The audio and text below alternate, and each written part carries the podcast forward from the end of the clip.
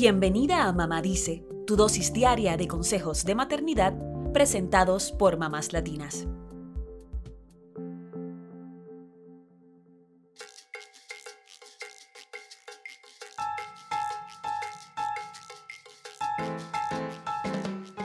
En este mes nacional de la herencia hispana, continuamos celebrando la influencia latina e hispana en Estados Unidos. Hoy hablaremos de algunos datos curiosos de la historia y de la población latina que te sorprenderán.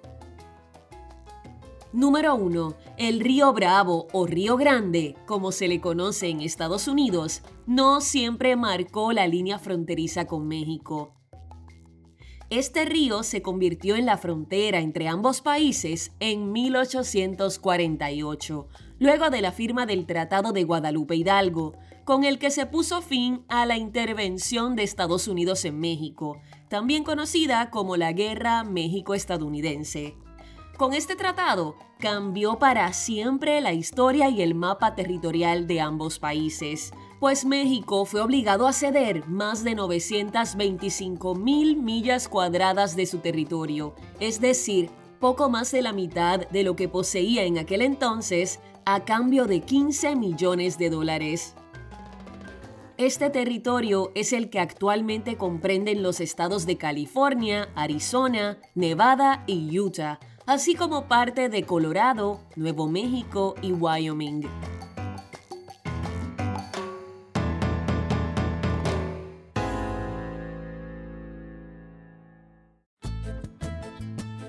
Número 2. Todos los hispanos son latinos. Estos términos generan mucha confusión, pero debes saber que no todos los hispanos son latinos y no todos los latinos son hispanos. Se les llama hispanos a quienes descienden de algún país de habla hispana y los latinos son aquellos que provienen o descienden de un país de América Latina. Entonces, una persona puede ser hispana y latina siempre que provenga de un país donde se hable español. Quiere decir que los haitianos y brasileños, por ejemplo, son latinos pero no hispanos.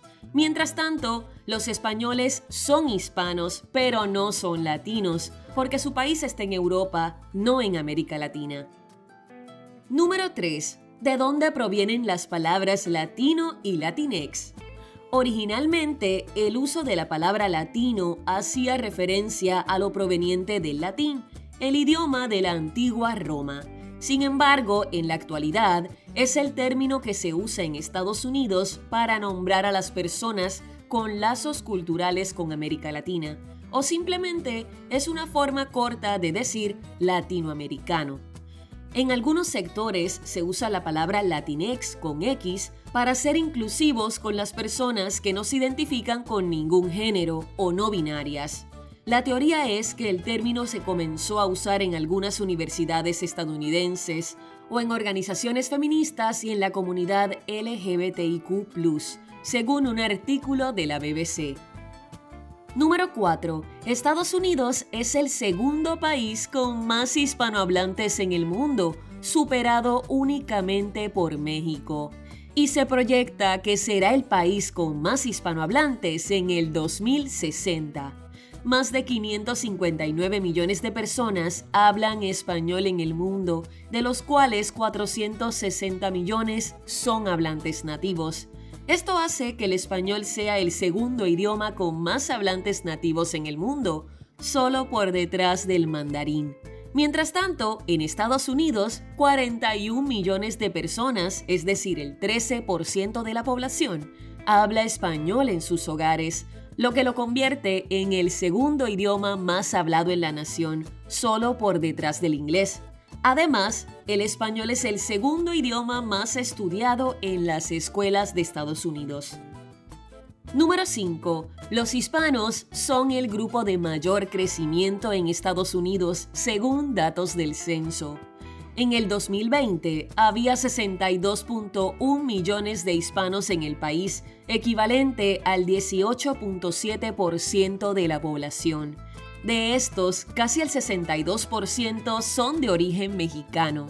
Los hispanos ya son en la actualidad el grupo racial más grande de California, Allí representan el 39% de la población. La Oficina del Censo proyecta que para el 2060, los hispanos en el país alcanzarán los 119 millones. Esto significa que uno de cada tres residentes serán hispanos. Número 6. Al menos 236 jugadores nacidos en América Latina figuran en los planteles de los 30 clubes del béisbol de grandes ligas en el 2022.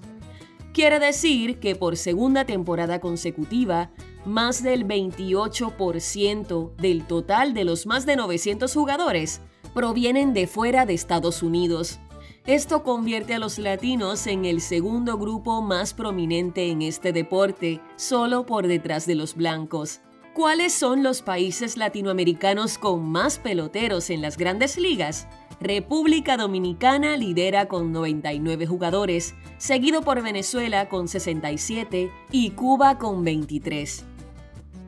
Por último, destacamos el esfuerzo de millones de latinos en Estados Unidos que envían dinero a sus familias radicadas en sus países de origen, lo que se conoce como remesas.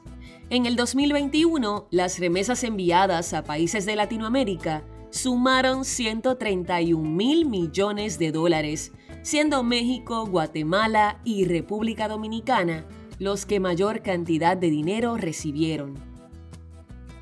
No hemos mencionado el impacto cultural y musical que han tenido los latinos en Estados Unidos, pero comprender la radio o buscar las listas de la música más escuchada, sabemos que la influencia es enorme.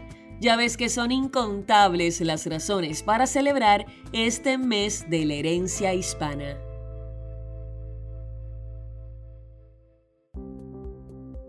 Eso es todo por hoy. Acompáñanos mañana con más consejitos aquí en Mamá Dice y síguenos en mamáslatinas.com, Mamás Latinas en Instagram y Facebook y Mamás Latinas USA en Twitter.